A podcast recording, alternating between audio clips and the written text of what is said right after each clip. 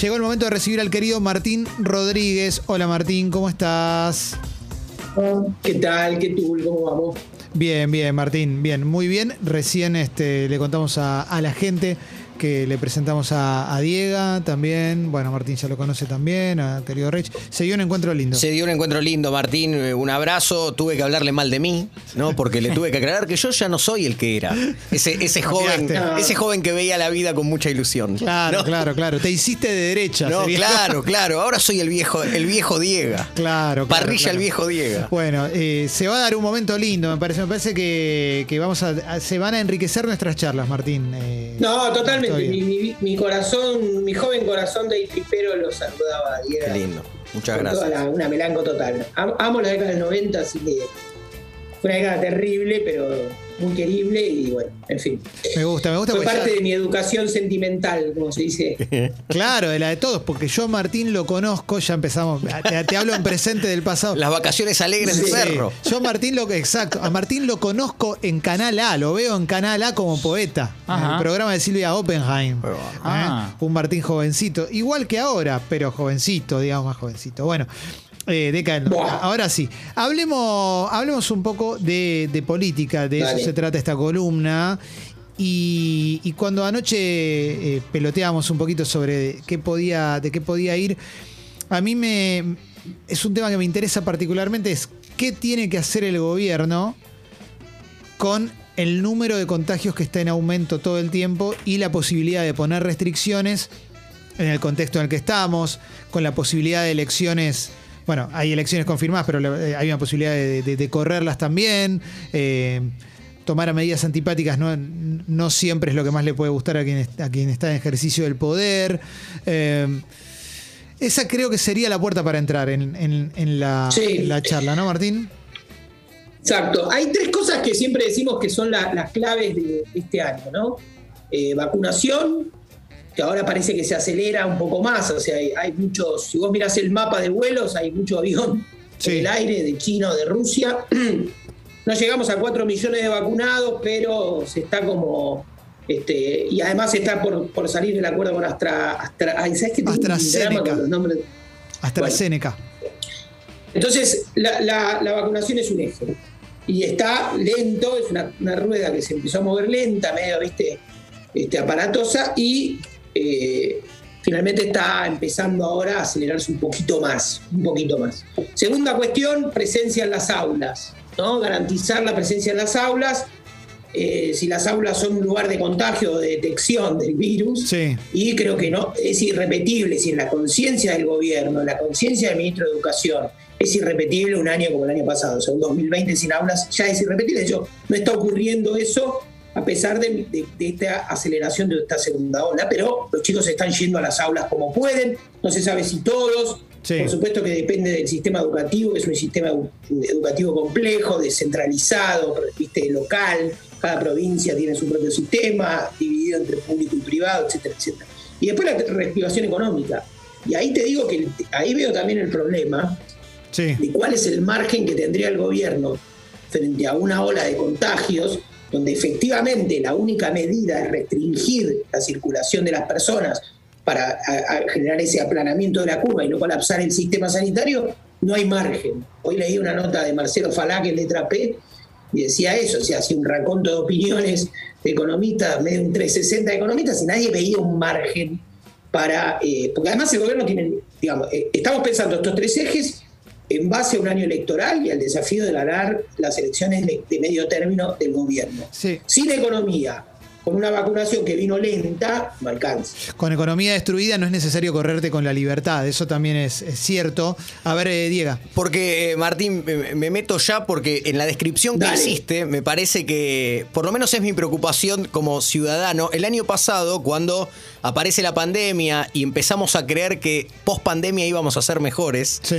veíamos Sí. conferencias de prensa de, de distintos gobernantes, de distintos signos, que un poco uno las veía como esas bandas de rock que se juntan solo por el dinero y hacen la conferencia, pero bueno, estaban ahí. Y ahora, lo que yo veo por lo menos, por eso vos decías vacunación por un lado, presencialidad por otro, es como que uno juega en la épica de estar del lado de la mecha de vacunar al indio, otro juega en la épica Sí. de los nenes van al colegio por nosotros, lo logramos. Digo, si este año es tan severo como el anterior en cuanto a la pandemia, ¿cómo se va a articular eso? Porque ahora ya se tiran con de todo, diría el, notero de crónica. Se pelean por un Zoom. Y el virus no te pregunta a vos si estás harto de, usar barbijo, pero tampoco le pregunta a los políticos cuánto se, se están queriendo en ese momento. ¿Cómo la ves?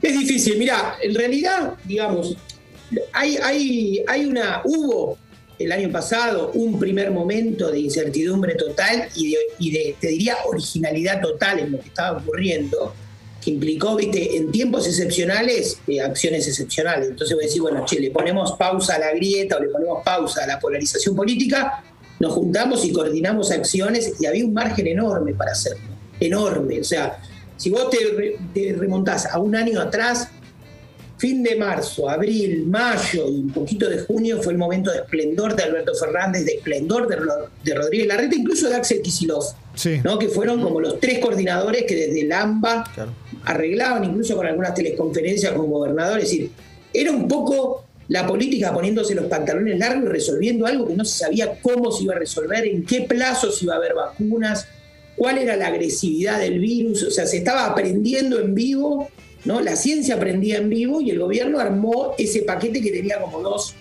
era, por un lado, lo que vos decís, Diego, que es los políticos poniéndose de acuerdo, ¿eh? Y, al costado de eso una suerte de consejo de gobierno de científicos que le daba a ese, o en todo caso al presidente, una, una precaria hoja de ruta para saber cómo caminar. Todo eso se fue rompiendo. Un poco porque la ciencia aprendió en vivo, ya no, no para cargarle la romana a Pedro Camp, ¿viste? Tampoco, o sea, ¿quién, ahí te diría, lobbies, laboratorios, todo eso existe a la orden del día. Ahora, en ese momento, ¿qué había? No hubo mala fe, había, vamos viendo, si la ciencia también está en el umbral y va corriendo de a poquito el límite y va viendo qué aprende o qué no aprende, ¿no? Y por otro lado, la política se la tragó la grieta, si al final, como los recursos son agotables, como, la, como las sociedades empezaron a, reincorporarse o a intentar apujar por una normalidad o por recuperar cosas, como decir, el impacto económico generó que mucha gente salga a la calle igual y que entre, entre, que, entre que correr el riesgo de caer en cana y tener que salir a ganarme el mango, prefiero salir a ganarme el mango. ¿no? Es decir, el diseño de la primera cuarentena y del primer aislamiento, si vos lo recordás, eh, parecía que era un país que era 100% de clase media, todo el mundo se quedaba en la casa viendo Netflix cuatro habitaciones, cada chico tenía la suya, ¿no? Todo cable, ¿no? Y al final la Argentina tiene 40% de pobres, digo, es una realidad distinta, informalidad laboral, despidos, ¿no? Etcétera. Entonces, al final la realidad te ganó. Tuviste, aguantaste mes, mes y medio en una especie de paz política. Vino bárbaro.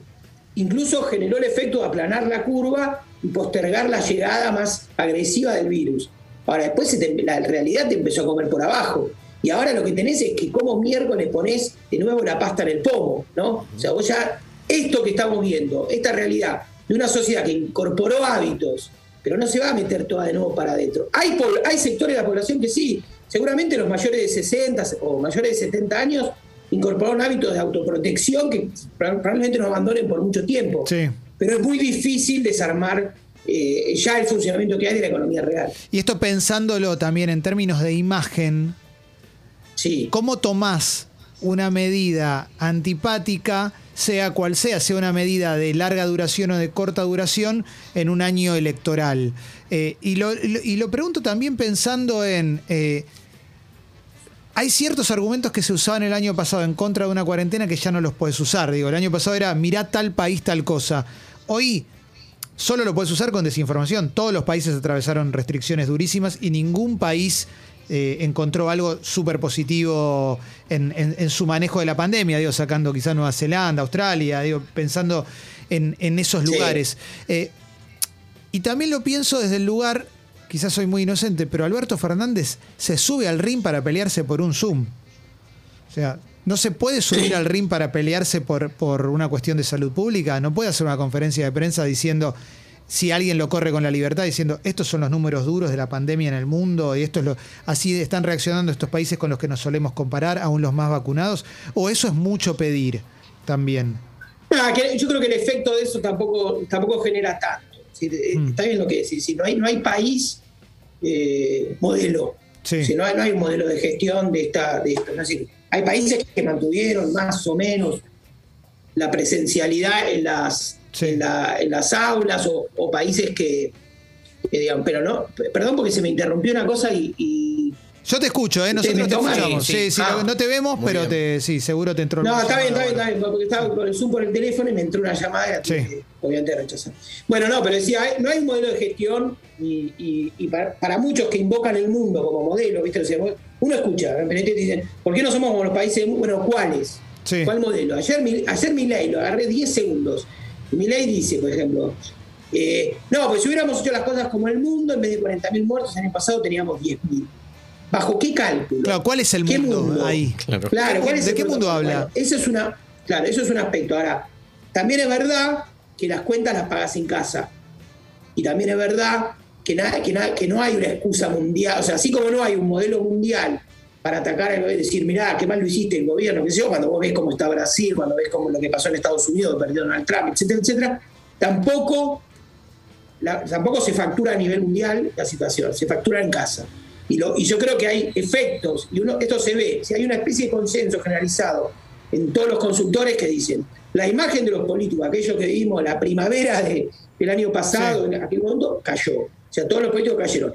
Te diría, me van a acusar de oficialista, qué sé yo, pero lo diría según lo que el promedio de casi todos los analistas o consultores, es que la imagen de Alberto Fernández incluso no cayó tanto, ni al interior del frente de todos, llamativamente, cuando el poder de Cristina o el poder del kirchnerismo se nota, que son los que cortan el bacalao al frente de todos, quien mejor imagen tiene, y creo que la fortaleza es, es Alberto Fernández, y en las generales de la política creo que Alberto Fernández y Rodríguez Larreta son los que mantienen mejor imagen dentro de todo, a pesar de que los polos más tensos y más radicalizados de cada uno, es decir, a pesar de que Macri y Cristina son los que de algún modo organizan las tensiones de la política hoy, pero no son los que mejor imagen tienen para nada, ni Macri ni Cristina. Estaba pensando en ese, en ese meme de los Simpsons. Es una escena de los Simpsons que dice, ¿cómo sería un mundo sin abogados si están todos de la mano, todos Sí. felices? Estoy pensando cómo sería la práctica cotidiana de la política si Cristina y Macri no estuvieran en un primer plano como están ahora. ¿Cómo, cómo, cómo se articularía eso? Si, si realmente sería todo un poquito más tranquilo a, a nivel interno, a nivel discusiones internas, porque la sensación que me generan es que Cristina, no sé, o le marca la cancha a Alberto Fernández o le genera incomodidades constantes y Macri levantando el perfil así como lo está levantando, dentro de Juntos por el Cambio también parece generar incomodidad porque hay varios que están diciendo, che, mirá que nosotros venimos ahora, ¿eh? somos nosotros los que estamos. Entonces, Sí. Yo ahí te diría, Sí. hay como dos planos, y te re- respondo rápido. No es solo personal, es decir, yo creo que hay una división ideológica en la sociedad argentina. Vos terminás con Macri, terminás con Cristina y revive esa, esa diferencia política, esa polarización a los 10 segundos. O sea, hay una diferencia ideológica. Pero también es cierto que hay tanta cuita personal, tanta judicialización política, que es cierto que arrastra, ¿no? Viste, decíamos, todo es político, todo, todo lo personal es político, y ahora Sí. estamos en la variante todo lo político es personal, ¿no? Entonces está como muy cruzado.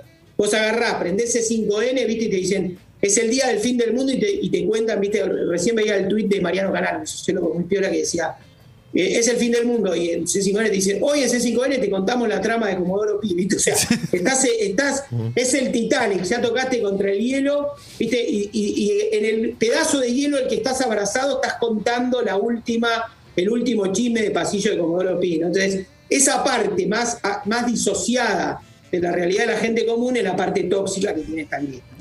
Martín, eh, como siempre, un, un placer escucharte, un lujazo. La vamos a subir a Congo Podcast, la, la columna. eh. Te, te muevo la tablet para que puedas verlo a Diego y a Es un también. bocho, Martín. Es un, es bocho. ¿Viste que vos pensabas Ahora, que no? no, no, vos me habías dicho, Ah, razón, Martín. razón. Me dijiste a mi tocayo no Ah, le de bola. A mi tocayo no le Sí, dé bola. según el eh. día, según Por el día. favor. Eh, gracias, Martín. Te digo Gracias lo mismo de siempre. estoy- Vamos a tomar un café ¿Cómo? un día, ¿eh? Vamos a tomar un café, esta la decimos hace dos años. ¿Vamos a tomar un café un día? Veámonos antes de la café, fiesta. antes, an- antes que cierren todo. Eh, estoy ajustándome un poquito a la métrica más cortita, creo que me, me- Quedó perfecto. Quedó perfecto porque ahora ponemos una canción y después ya nos despedimos. Eh, así que es todo hermoso, Martín. Gracias. Barbarela, abrazo. Abrazo cuídense. grande. Abrazo. Chau, Abrazo. chau. Eh, ahí pasó el querido Martín Rodríguez por Expreso Doble.